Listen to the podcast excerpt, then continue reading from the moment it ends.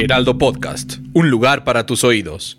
¿Qué tal? Este rollo lo vamos a dedicar a las imágenes incómodas, a las que transmiten el dolor y la pérdida, pero también a esas fotografías que como película de acción nos llevan a revivir momentos emocionantes y trágicos. Incendios, volcaduras, asesinatos, derrumbes, enfrentamientos y más. Pues nosotros somos Federico Gama y Leslie Pérez y, esto este es De Rollos, y, revelaciones. Bienvenidas y bienvenidos a este episodio en De Rollos y Revelaciones. Nuestro invitado de hoy lleva más de 20 años dedicándose a la cobertura de la fotografía policíaca. Fue parte de los llamados onces, reporteros gráficos que se trasladaban a bordo de una ambulancia para llegar a los hechos y que hoy en día siguen la fuente de seguridad, la fuente periodística más peligrosa, la llamada la nota roja. Oigan, y yo les quiero contar la verdad es que no sé si este invitado se acuerde de la anécdota que les voy a compartir, porque resulta que en estos afanes de querer hacer todo sin saber hacer todo, pues ahí voy a cubrir una inundación y yo con unos zapatitos que bueno, no les cuento cómo me fue.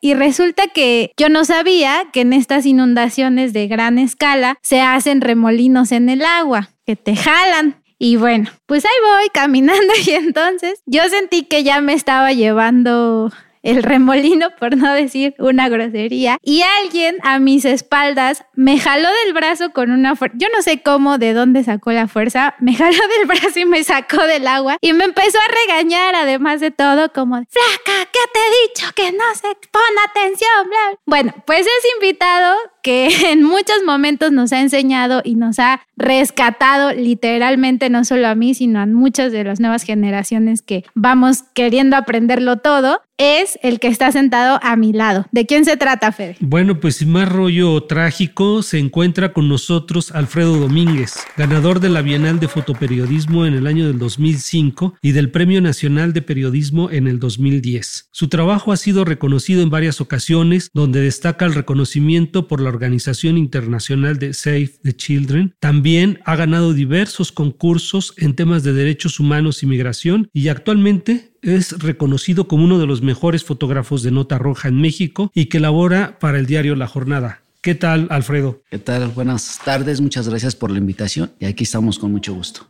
Bueno, pues qué bueno que, nos acompañas el día de hoy. Y bueno, un poco para entender este, lo que se trata esto de la fotografía en general, pero específicamente sobre la nota roja. ¿Qué es la nota roja? Mira, yo, yo siempre he creído que la nota roja es, es el espectáculo más fascinante del periodismo. Este es hacerle ver a la gente con nuestras imágenes eh, lo trágico que está, que está la ciudad, ¿no? Entonces, para mí es un espectáculo un espectáculo trágico. ¿Y cómo te involucraste en esto de la nota roja? Cuéntanos un poco cómo llegas aquí, porque no es tan fácil. La gente cree que nada más llegas, tomas foto, pero se requiere de mucho trabajo, mucha experiencia y sobre todo este conocimiento de lo que va a pasar. Mira, yo empiezo a cubrir la nota roja en el periódico México Hoy. En México Hoy tengo la, la fortuna de conocer a Jesús Villaseca, que él en ese entonces era el que cubría nota roja. Y él toma la jefatura de, este periódico y lo primero que hace es mandarme a mí a, cubrir la, nota roja, ¿no? Mi anécdota más emblemática que, me pasó el primer día que cubrí la nota roja fue un accidente allá en la México Cuernavaca, un tráiler que transportaba jabones, se volcó y quedó aplastado el, conductor. Entonces llego yo en la ambulancia con todos mis compañeros y lo primero que veo es un tipo saliendo a la mitad de la ventana del tráiler, muerto, todo ensangrentado, ¿no? Pues ahí me tienes, ¿no? Tomando fotos y bien emocionado, y de repente llegan bomberos, lo sacan de ahí, se, se vació todo completamente, todos los intestinos. Termina la, la cobertura y dicen, dicen los once, este, bueno, pues vamos a comer, ¿no? Y yo así de, que ¿comer qué o qué? Y me traen acá por el Metro Valderas a unos tacos de bistec, de de cecina y todo, ¿no? Entonces pues, empiezan a comer y me dice, me dice uno, este, pide. Y yo veía la carne y decía, no, pues no. Claro. Me dice, mira, maestro, o comes ahorita carne o en tu vida vuelves a comer carne. Dice, entonces aquí están. Ya me dieron un taquito de, de, carne después del muerto. Después de eso, pues ya llego al periódico bien emocionado y le digo a mi jefe, le digo, oye jefe, fíjate que hubo un muerto así, así. Revelate, hijo de volada. La revelé mi rollo, se lo entregué y lo empieza a ver en la caja de luz. Y se me cae y me dice, ¿en serio estaba muerto? digo, sí, no manches, se vació todo. Y veía los cuadros de, negativo. Me decía, ¿en serio Alfredo estaba muerto? Le digo, sí, chucho, estaba muerto. Se lo llevaron en la, en la fúnebre y, este, y yo vi cuando se vació completamente y, me, se me quedaba y me decía, ¿en serio estaba muerto? Le digo, sí, cabrón, estaba muerto, ¿por qué no me crees? Es que ven, dice, ve, ve cómo está movido el muerto, dice. Entonces, eso quiere decir que, que, estaba, vivo, se, te movió para todos lados, ¿no? Ya empecé a ver, pues no, pues no cambié ni la velocidad ni nada, entonces muchas me salieron vibradas, entonces ese fue mi primera Claro, pues te tocó un bautizo ahora sí que de lujo para, para la sección, ¿no? Oye, y la imagen que, que, nos narras, desde el desconocimiento, mucha gente pensaría que no hay una estética visual en la nota roja. ¿Cómo se genera esta construcción de la imagen en algo que puede ser atroz como un asesinato? ¿Cómo generas una estética visual en las imágenes tan fuertes? Mira, yo tengo, mm, yo me acostumbré para posteriormente ya empiezo a trabajar en el periódico La Jornada y en el periódico La Jornada la imagen para que pueda ser publicada no tiene que ser tan explícita como a lo mejor en la prensa, el metro, el, gráfico, ¿no? Entonces yo siempre tenía que esperarme a a componer esa imagen de cierta forma, a lo mejor que no le viera la cara o que no viera cómo se había vaciado del cerebro o hacia un detalle de la mano. Entonces la composición que yo siempre busco es, siempre voy a retratar el hecho tal como está. Esa siempre ha sido mi ideología tal como está y posteriormente ya me empiezo yo a, involucrar, a darle vuelta a la escena del crimen para ver qué elemento le puedo poner, a lo mejor un cartel por ahí, a lo mejor este, una manita que está tapando ciertas cosas que no quiero que sea tan, tan agresiva visualmente, ¿no? ¿Cómo se contextualiza? Eso que, que estás este, narrando ahorita es precisamente como contextualizar el hecho porque no solamente es este, la persona accidentada, sino también hay una serie de elementos que están alrededor de esto y que Metinides, por ejemplo, hacía muy bien y otros este, fotógrafos de prensa, esta, y que, bueno, tú de alguna manera también como que vemos un estilo donde se, el contexto es importante. ¿Cómo, ¿Cómo le haces para trabajar el contexto? Mira, lo que yo siempre hago es, yo, yo, yo recuerdo, tuve la oportunidad de, de, este, de platicar varias veces con, con, con Metinides y lo que a mí me quedó muy claro de él es que el hecho ahí estaba. Entonces, si el hecho está, cualquiera lo va a registrar. Busca la consecuencia y las causas. ¿no? eso es entonces, muy importante. Entonces yo siempre he procurado eso, ¿no? Siempre veo la consecuencia y digo, sí está bien chida, pero siempre me voy a buscarle más, a buscarle más, ¿no? Hubo un tiempo en que, que llegaba un fotógrafo, tomaba una foto y llegaban tres, cuatro atrás de él, ¿no? Entonces, este, yo siempre me he esperado, yo siempre he tenido la, la ideología de llegar, observar. There's never been a faster or easier way to start your weight loss journey than with PlushCare. PlushCare accepts most insurance plans and gives you online access to board-certified physicians who can prescribe FDA-approved weight loss medications like Wigovi and Zepbound for those who qualify. Take charge of your health and speak with a board-certified physician about a weight loss plan that's right for you. Get started today at plushcare.com slash weight loss. That's plushcare.com slash weight loss. plushcare.com slash weight loss.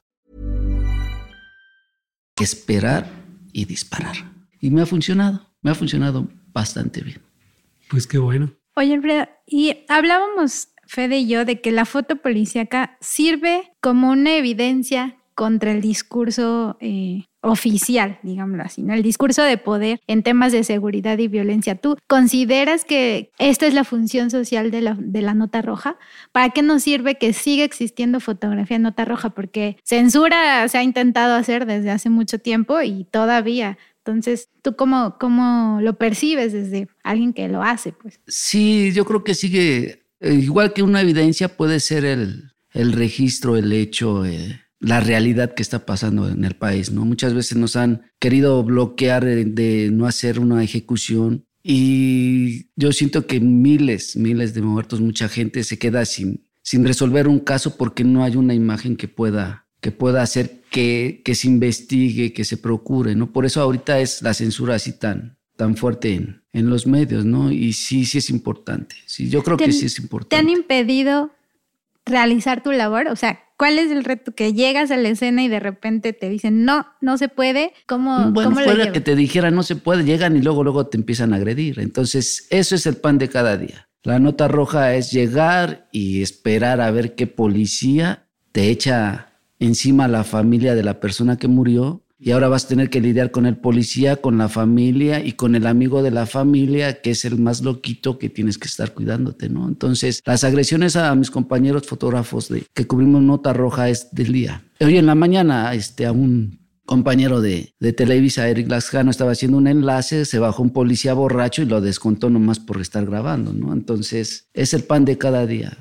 Sí, es que es muy complejo, un poco para que la gente pueda entender lo que está sucediendo. Es, llega el fotógrafo a los hechos, ya es complejo en sí mismo llegar, confrontarse, hacer una foto con esto. Y además, bueno, a la policía y luego a la gente que está alrededor. Y bueno, pues si son incitados además por la policía, bueno, no me imagino en cuántas de esas han tenido que salir hasta este, queriendo salvar el pellejo, ¿no? No, ha habido compañeros que han sufrido fractura de nariz, han, les han reventado los ojos, o sea, esto es esto es el pan de, cada día, ¿no? Y ahí, y, ahí uno no puede hacer nada porque a fin de cuentas también entiende el dolor de la familia que está molesta por la violencia que se genera y en ese momento pues yo creo que son los que menos piensan y reaccionan de una forma en la que le están diciendo, ¿no? Claro. Entonces sí hemos, hemos sufrido mucho este, este tipo de, de, cosas y más ahorita, ¿eh? ahorita está pero al doble, ahorita te acordonan la zona, evitan que entres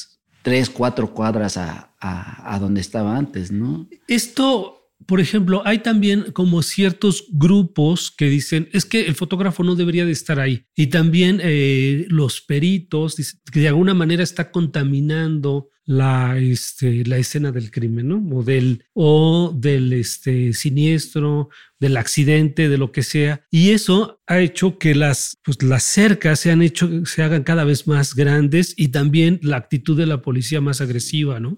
Sí, mira, pero se supone que para eso los policías, todo tipo de policía está capacitado, está tomando cursos para este para ser el primer respondiente. El primer respondiente es el primer policía que llega al lugar de los hechos y él toma la decisión de hasta qué punto acordonar la zona y ya a raíz de ese punto, de ese acordonamiento, ya nadie puede pasar más que puros policías de investigación, ¿no? Entonces nosotros normalmente siempre lo que procuramos hacer es respetar ese cordón. Se respeta, se respeta, ¿no? Pero muchas veces el problema es que nosotros le ganamos a la policía al llegar a la escena del crimen, ¿no? Entonces llegamos y la policía está pateando casquillos, está aventando colillas de cigarro, está aventando el del agua y de repente ve que ya están los medios que van a evidenciar lo que está pasando, la violencia que está generando y empiezan, ahora a ver, sálganse porque vamos a poner nuestro cordón y no sé qué. Digo, no, pues es que de nada, ya, de nada te sirve tu cordón porque tú fuiste el primero que contaminaste la escena al no darte cuenta de, de, esas situaciones, ¿no? Entonces sí es difícil, sí es difícil lidiar, sí es difícil entender, pero al menos el grupo de los once con los que yo estoy, entendemos perfectamente que hay ciertos límites para entrar a una escena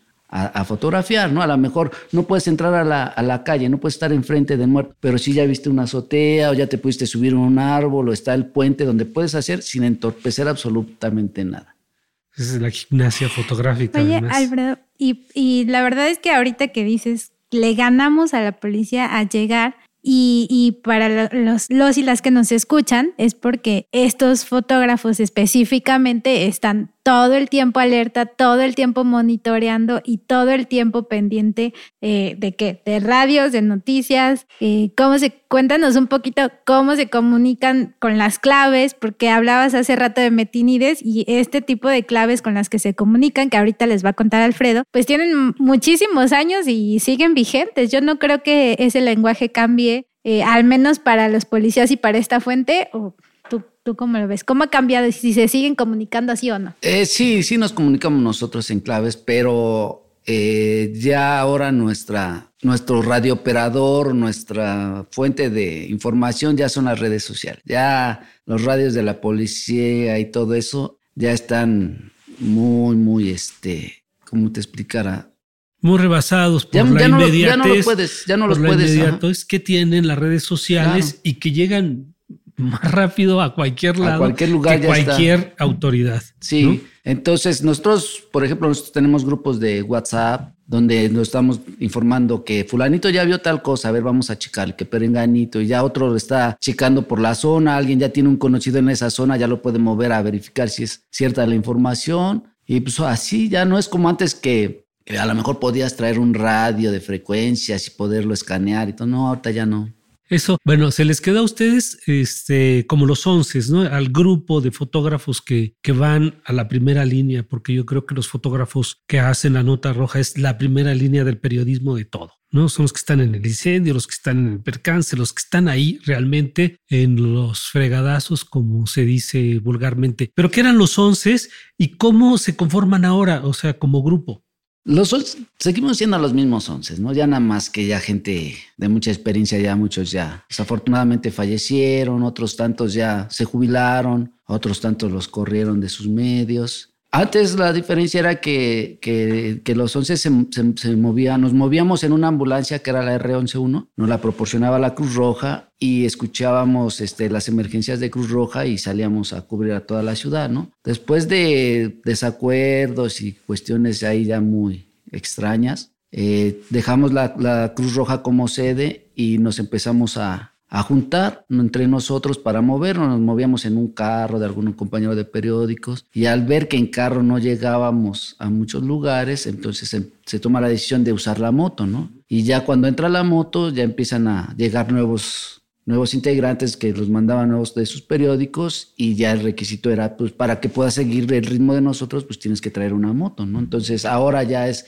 la R11 pero pero en moto, ¿no? Motorizada. Sí. Oye, y dentro de estas coberturas nos contabas la primera que tuviste de experiencia, pero digo, ya llevas bastantes años. ¿Cuál ha sido una cobertura que digas, de verdad me sorprendió, me impresionó, me sacó y además las fotos fueron impresionantes como? Mira, sí que diga yo una, tengo una es- especial, ¿no? Porque al principio dije, este, no sé, la explosión del volcán Popocatépetl, cuando empezó, esa me tocó y decía yo, puta, esa es mi mejor cobertura. Después vino lo del huracán Stan en, en Tapachula y dije, esa es mi mejor cobertura. Luego vino los hinchados de Tláhuac y dije, esa es mi mejor cobertura. Qué ¿no? fotos, ¿eh? Y luego este, fue lo de San Salvador Atenco y dije, esa fue mi mejor cobertura. Entonces, conforme va pasando, como, como va pasando el tiempo, mis mejores coberturas se han quedado atrás. Pero yo creo que de, por, lo, por lo fuerte y por lo histórico que fue lo de los linchados de Tláhuac. Yo Que además fue premiada. la- Sí, en Sí, la no, gran, la ciudad. gran imagen. Ahí les recomiendo que. ¿Cómo la- se la prepara vean. alguien para ver morir a otro alguien y no poder involucrarte? Porque muchos piensan ¿y por qué no hiciste nada? O tomas la foto o te metes y te linchan también. ¿Cómo te preparas también psicológicamente para estas cosas? Si es que hay o no hay una preparación así. Yo creo que no hay una preparación para, para ese tipo de cosas. Lo que pasa es que ya vas con un objetivo. Yo salí de- del periódico de ahí de Avenida Cuauhtémoc cuando escuché que empezaban a decir que, que ayudaran a, la gente que, que querían lincharlos. Este, yo salí y le dije a mi jefe, oye jefe, este, ¿quién está de guardia? No, pues que fulanito de tal. ¿Qué hay? Le dije, es que hay un relajo en, en Tláhuac. Me dice, chécalo, si está fuerte te vas tú. Entonces, pues yo todavía me puse a editar mi material y llegando a, no sé, como 15 minutos después, me habla un compañero de TV Azteca y me dice, ¿dónde estás? Le dije, aquí en el periódico. Se vete acercando porque ya están amenazando con ir a traer los tambos de gasolina. Cuando dije eso, pues me salí en friega. Ahí llegaste en moto. No, en carro, en carro con una reportera y pobrecita, de veras. Su carro era nuevo y yo iba tendido ahí por Avenida Tláhuac, agarré un convoy de la policía, eran como 20 patrullas. Me les metí, me querían sacar y yo les decía, vámonos, vámonos, vámonos. Cuando llegamos, dejamos su carro como un kilómetro antes del lugar de, de los hechos y ella no sabía si llevárselo o dejarlo. Le dije, es que ya no lo vas a poder mover con Claro. tantos carros. Sí, este, pero además, este, un, fotógrafos como ustedes, esa experiencia es lo que les permite poder llegar y estar en el lugar. Pero hay algo bien interesante en esto que seguramente lo pensaste o no sé si cruzó por tu cabeza. Una cosa es llegar y hacer la foto porque uno puede y llega uno a hacer la foto, ¿no? El problema es cómo sales. Porque el primer testigo eres tú y el que tiene la evidencia de los que participaron eres tú. ¿Cómo le hiciste para, para salir? Primero, si pensaste en esta idea decir, bueno, tomo las fotos y me pinto en el momento más adecuado. No, no, no lo piensas, es que estás viendo la imagen. Por ejemplo, corro hacia, hacia donde los estaban linchando y llego a una esquina y lo primero que veo es así como que un destello de luz. Y dije, puta, ya los están prendiendo. Entonces me echo a correr y cuando llego entre la gente me meto y les los están rociando y todavía la gente prendida y todo, ¿no? Entonces empiezo yo a tomar fotos y de repente este, pues yo de noche traía mi flash y todo, entonces de repente empiezo a disparar y veo que la gente se me quedaba viendo, ¿no? Entonces me empujaba, me empujaba. Claro. Entonces lo quise, quité el flash y todo y empecé a hacer fotos así y yo sentía los jalones de la gente. No, no, quedaste para atrás. En ese momento yo no me sentía tan vulnerable porque había dos camarógrafos enfrente de mí. Entonces yo dije, si ellos ya están adentro, es que ya la gente lo permitió. Ok. Entonces que también hay que saber leer esas cosas, claro. Laboré, hice todo el material. Y a la hora de salida fue cuando se me bajó un poco la adrenalina, fue cuando me cayó el 20 y dije, ¿qué pasa, no? Entonces se acercan unos chavos y me dicen, es que aquí arriba están unos carros quemados. Y dije, sí, cierto, ya fui, hice los carros quemados. Se me acercan otros chavos y me dicen, este, eh, ¿de dónde eres? Le digo, no, pues de aquí, de la Ciudad de México. Dice, ah, órale. Se me queda viendo así como diciendo, pues qué payaso. Yo nunca dije de dónde venía. Y este, y me dice, pues vas a ir al, porque quieren linchar otro en la plaza, ¿quieres ir a verlo? Le dije, sí, ahorita voy. Y me dice, vente por acá, yo te paso por la colonia y te llevo más de volada. Le digo, ah, sí, le digo, dame chance, le digo, déjame nomás hacer unas fotos allá y ahorita regreso aquí contigo, ¿no? Entonces, ya parece, entonces ya había otro fotógrafo conmigo y le digo, ¿sabes qué? nos van a atracar, ¿no? Entonces, yo le hablo a mi editor, Fabricio León, me habló y me dijo, ¿cómo estás? que No, pues así, así, así. Le dije, ¿pero qué, qué crees? Creo que me quieren atracar porque, este, pues ya traigo marca personal, me dijo, que se lleven el equipo, no hay ningún problema. ¿Dónde tiene la tarjeta? Le dije, no, pues ya la traigo en los calcetines, la tarjeta. Le dije, ya cambié dos veces de tarjeta porque eso sí hacía. Disparaba y me cambiaba. sacaba tarjeta y ponía otra. dije, si me bueno, quitan. Esa es parte de la experiencia que todo fotógrafo tiene que saber. Que se lleven todo, ¿no? Entonces, cuando vamos ya de bajada con la multitud, encontramos a estos dos chavos y lo primero que veo, dicen, ahí están. Entonces, lo primero que veo es una camioneta que va pasando y me trepo Hey, I'm Ryan Reynolds. At Mint Mobile, we like to do the opposite of what Big Wireless does. They charge you a lot, we charge you a little. So naturally, when they announced they'd be raising their prices due to inflation, we decided to deflate our prices due to not hating you. That's right. We're cutting the price of Mint Unlimited from $30 a month to just $15 a month. Give it a try at mintmobile.com slash switch. $45 upfront for three months plus taxes and fees. Promo for new customers for limited time. Unlimited more than 40 gigabytes per month. Slows. Full terms at mintmobile.com.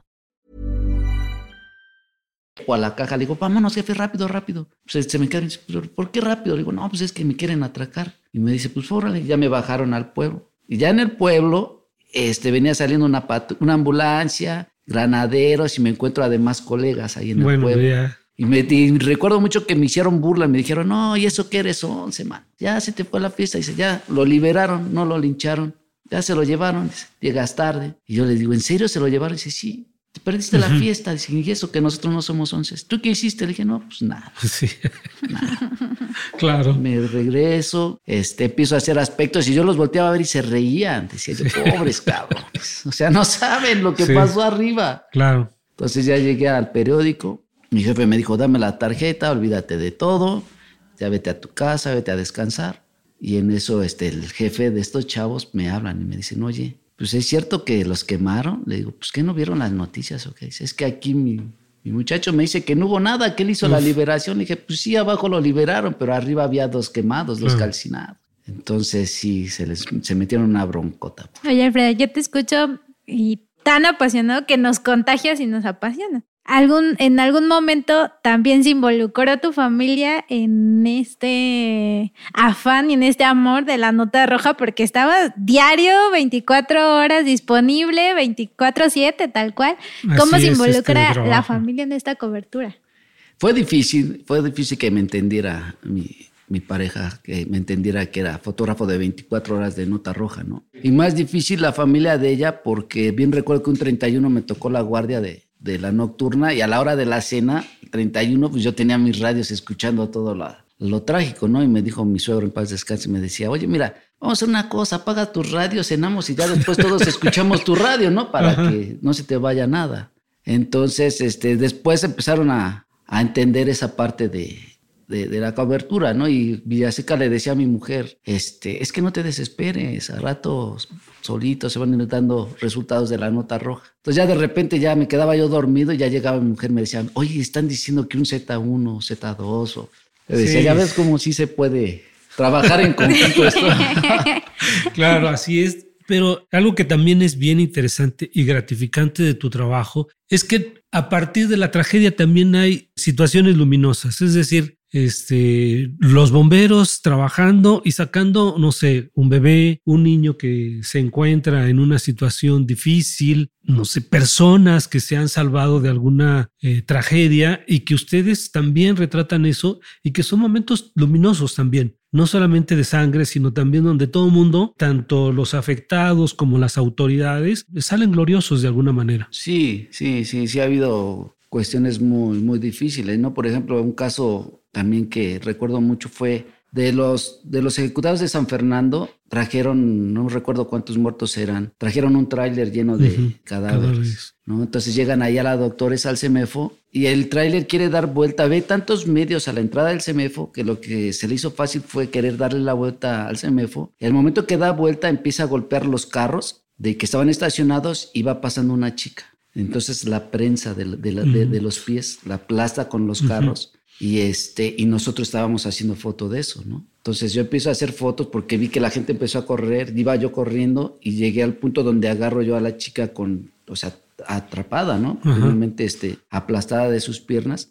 Y en ese momento dije yo, pues se acabó de hacer foto y vamos a ayudar, ¿no? Entonces lo que hicimos junto con otros compañeros fue retirar uno de los carros y cuando retiramos el carro la chica empieza a desangrarse por completo. Entonces yo les decía, pues agárrenle la pierna, ¿no? No teníamos forma de ponerle un torniquete, Y lo que hice yo fue arranqué una goma de un medallón y se lo puse de torniquete y llegó otro compañero fotógrafo, la atendió, otro la canalizó en lo que llegaban los servicios de emergencia, ¿no? Y a fin de cuentas, la chica perdió su pierna, pero por la intervención de todos mis compañeros mm. fotógrafos y reporteros, no perdió la vida, ¿no? Entonces hay, hay, situaciones que sí, sí es este, sí es reconfortante también claro, sí. Oye, y ahora, ¿qué va a pasar con el futuro de la fotografía policíaca con las modificaciones a las leyes? Porque si bien la ley Ingrid fue para servidores públicos, hoy ya en el Congreso se está buscando pues que se aplique también a los medios de comunicación y a los fotógrafos de nota roja. ¿Crees que se llegue a censurar la publicación por completo de este tipo de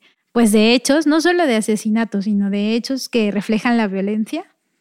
Pues yo creo que es una tarea muy complicada para los nuevos fotógrafos que van a, querer cubrir nota roja porque es seguir enseñándole a la gente la violencia, las situaciones que está viviendo el país, pero ya sin, sin tanto, sin ser tan explícitos como, como antes, ¿no? Y eso, eso va, va a pasar en un momento no muy lejano. Ya cada vez es más difícil llegar a una escena del crimen, cada vez es más difícil fotografiar este, nota roja pero sí yo creo que sí hay todavía, todavía va a haber este, oportunidad de poder hacerlo, pero ya no como las leyes lo están pidiendo, ¿no? Sino como que modificarlos un, poco.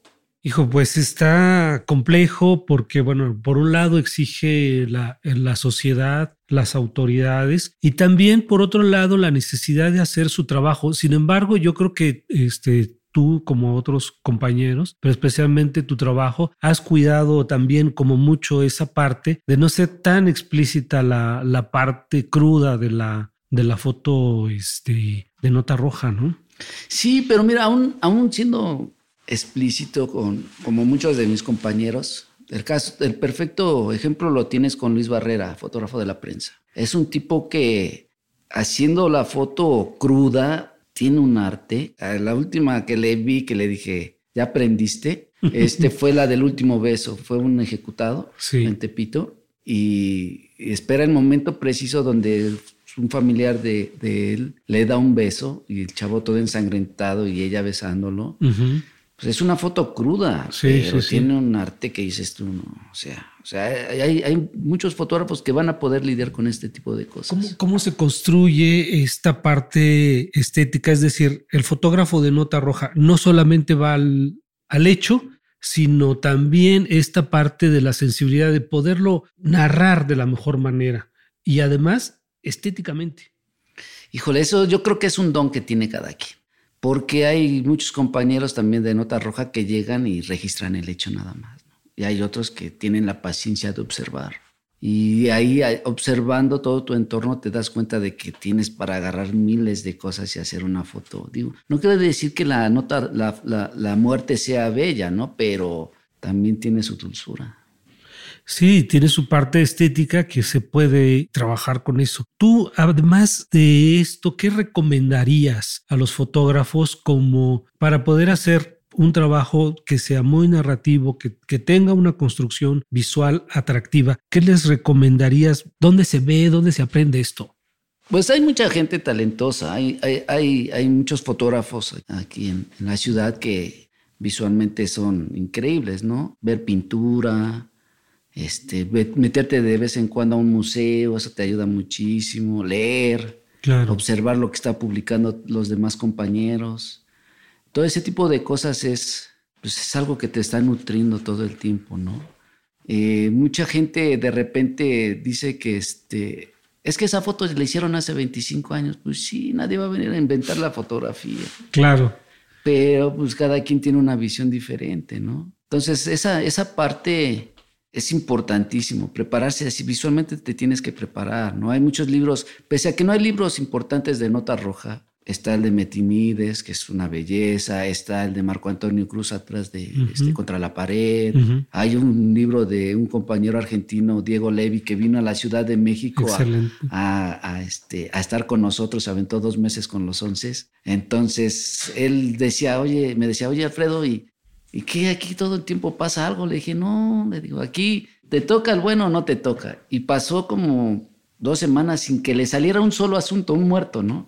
Pero un fin de semana le salieron cuatro asuntos súper importantes, ejecutados, intentos de linchamiento, desalojos, enfrentamientos. Cuando hizo eso en el fin de semana me dice, ¿sabes qué? Yo ya me regreso. Dije, ya, no, dice, yo con esto, dice, ya estoy más que servido. Y hizo su libro y este es una belleza. Sí, es muy Entonces hay, hay, muchos libros de, este, de fotografía que, de nota roja que pueden ver, ¿no? Hay un, no recuerdo el nombre de esta fotógrafa que era fotógrafa de la mafia italiana, que la la contratan para como prueba para que su jefe vieran que si habían matado al que decía, ¿no? Y a ella le empieza a gustar, se empieza a involucrar y termina haciendo un libro. Oigan, y vamos a aprovechar que Alfredo nos está aconsejando para que esta semana reflexionen sobre las imágenes de sucesos policíacos y nos compartan si alguna vez les ha tocado presenciar un hecho así. Sus historias nos las van a compartir, acuérdense, con el hashtag Día de Revelado por Instagram y Twitter. Y ahora sí les voy a hacer el resumen, el top 5, lo que llamamos aquí, de los consejos de esta charla, a ver si no me desmientes al final, Alfredo. Y pues el primero es aprender a esperar. La fotografía es paciencia. Número dos, monitorear redes sociales de utilidad. Más allá de las redes que nos divierten, sigan protección civil, bomberos, eh, policía, secretaría, algo ha de salir. Número tres, si pueden, quieren, aprender primeros auxilios porque nunca saben en estos hechos cuándo los puedan necesitar. El que sigue, apréndense las claves policíacas. Y alguna vez yo preguntaba, oye, pero ¿quién me las va a enseñar? Y recuerdo muy bien que justo nuestro invitado un día me dijo, googlealo, y me aventó el teléfono así. Y dije, claro, hoy todo lo encontramos en internet. Ahí están, apréndansela. Y por último, eh, la verdad es que este lo voy a dividir en dos, porque uno ya lo dijo nuestro invitado y es busquen fotografía policíaca, que no solo son muertos, son un montón de, de imágenes que pueden ver, pero si pueden también aprendan box, porque nunca saben cuándo se van a tener que defender. ¿Qué dices, Alfredo? Sí, sí, sobre todo aprendan box a estas fechas, porque no sabes por dónde te va a llegar. Y eso que dices tú de de aprender primeros auxilios, eso es súper importante para sobrevivencia propia, ¿no? Nosotros con, con, la Cruz Roja afortunadamente nos dieron muchos cursos de primeros auxilios, de sobrevivencia. Por eso traíamos la ambulancia, ¿no? Aunque muchos decían, ah, pues es que se, son fotógrafos que bajan de una ambulancia, sí, pero cualquier fotógrafo te podía te podía ayudar, ¿no? Incluso muchas veces en la ambulancia subíamos gente herida, ¿no? Sí. Gente herida que, este, que estaba muy mal, la subíamos a la ambulancia, la canalizábamos y ya en el trayecto nos interceptaba ya otra ambulancia para trasladarlos, ¿no? Entonces sí es importante que, Que sepan, sepan. cuando menos los primeros auxilios y apoyar a la gente, ¿no? Sí.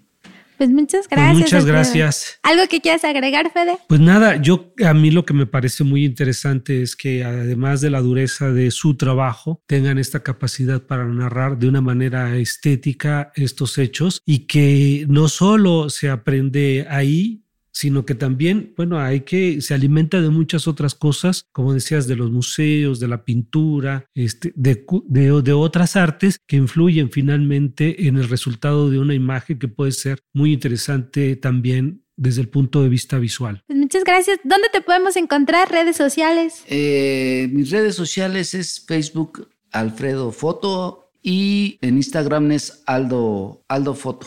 Aldo Dom. Muchas Aldo gracias. Dom. Es Aldo Aldo Dom, Aldo guion Dom, bajo que yo te sigo. Sí. Muchas gracias. Pues no se, no se olviden, por favor, de seguir al Heraldo Podcast en todas las redes sociales, Facebook, TikTok e Instagram. ¿Dónde te encontramos, Fede? Bueno, yo estoy como arroba Federico Gama en todas mis redes y ahí me pueden encontrar y de ahí podemos platicar. A mí me encuentran como arroba hoy solo Leslie y acuérdense de suscribirse y calificar nuestro podcast para que les recuerden el próximo episodio. Nos vemos al siguiente. De Rollos y Revelaciones, producido por Ale Garcilaso y Magda Hernández. Diseño de audio de Rodrigo Traconis y grabado por Federico Baños, una producción de Heraldo Podcast. Planning for your next trip? Elevate your travel style with Quince. Quince has all the jet setting essentials you'll want for your next getaway, like European linen, premium luggage options, buttery soft Italian leather bags, and so much more. And is all priced at 50 to 80% less than similar brands. Plus, Quince only works with factories that use safe and ethical manufacturing practices. Pack your bags with high-quality essentials you'll be wearing for vacations to come with Quince. Go to quince.com/pack for free shipping and 365-day returns.